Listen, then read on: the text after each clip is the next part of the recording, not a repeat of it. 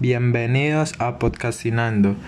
Mi nombre es Derek Fabián Alguín Restrepo. Esto es un podcast sobre la ONU. Va para la institución educativa Marco Fidel Suárez, para la materia de ciencias sociales y para la profesora Natalia Vanegas Marín. Bueno, algunos se preguntarán qué es la ONU.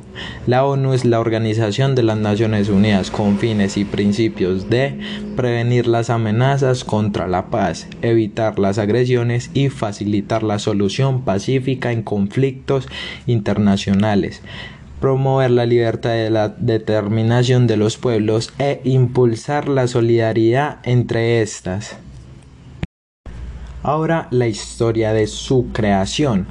La historia de la ONU comienza antes de terminar la guerra con la firma en 1941 de la Carta del Atlántico entre Estados Unidos y Gran Bretaña. Se trata de un compromiso para crear una organización internacional más amplia que garantice la paz después de la guerra. En 1942 nace la expresión Naciones Unidas, que son las que luchan contra el eje. Aquí ya admite todos los aliados. En 1943 se hace la Declaración de Moscú, junto con Estados Unidos, Reino Unido, URSS y China, en la que se comprometen a crear una organización internacional de carácter universal en la que se acojan todas las naciones. Por fin, en 1945 tiene un lugar la Conferencia de San Francisco, en la que se adopta la Carta de las Naciones Unidas y el Estatuto de la Corte Internacional de Justicia. Este es el acto formal de la creación de la ONU. Bueno, ¿cuáles son los Estados miembros? En la Organización de las Naciones Unidas, la condición de Estado miembro designa a los países soberanos que gozan del derecho de voz y voto. En la Asamblea General de las Naciones Unidas, desde el 14 de julio desde 2011, con la admisión de la República de Sudán del Sur, Dicho organismo lo integran 1993 estados soberanos, desde, desde los 197 reconocidos todos estos países tienen un embajador permanente en la sede de la ONU en Nueva York. En principio, únicamente los estados soberanos pueden convertirse en miembros de la ONU y actualmente todos los que componen lo son. Aunque cinco miembros no eran soberanos cuando se unieron, a saber, eh, la India, Nueva Zelanda, Ucrania y Filipinas, Posteriormente se independizaron en 1946 y 1991, debido a que el capítulo 2 de la Carta de las Naciones Unidas establece que la admisión de un miembro de derecho pleno requiere la aprobación del Consejo de Seguridad y la Asamblea General. Varios estados se consideran soberanos según la Convención de Montevideo. No han pasado a integrar la organización. Eso se debe que la ONU no considera que tiene soberanía debido, debido a, principalmente a la falta de reconocimiento internacionalmente o el veto de uno de los miembros permanentes del Consejo de Seguridad. Órganos principales de la ONU. Está la Asamblea General, Consejo de Seguridad, Consejo Económico y Social, Consejo de Administración Fiduciaria, Corte Internacional de Justicia, Secretaría. Todos ellos se crearon en 1945 al fundarse la ONU. Estaremos hablando sobre el emblema y la bandera. El emblema de la descripción es el actual emblema de las Naciones Unidas fue aceptada el 7 de diciembre de 1946.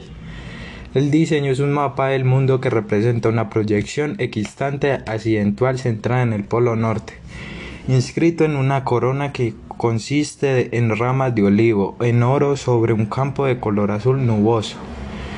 Con todas las hectáreas de agua en blanco, la proyección del mapa se extiende a 60 grados latitud sur e incluye cinco círculos concéntricos. El significado, las ramas de olivo simbolizan la paz. El mapa mundial representa el área de interés de las Naciones Unidas para el logro de su propósito principal, paz y seguridad. Uso. El uso del emblema está restringido de acuerdo a la solución 92 de la Asamblea General del 7 de diciembre de 1946.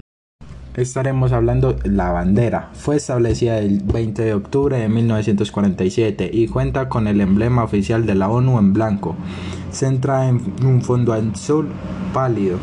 Proporciones. La bandera de la ONU contrará con las siguientes unidades: ancho 2, largo 3 o bien ancho 3, largo 5. Uso: El uso de la bandera se regula por el Código de la Bandera de las Naciones Unidas y Reglamento, revisado el 28 de julio y el 30 de octubre de 1950 y publicado por las Naciones Unidas en febrero de 1951. Algunos tips que tiene la bandera es la bandera solo podrá usarse en operaciones militares con una autorización expresa consentida por un órgano completamente de las Naciones Unidas.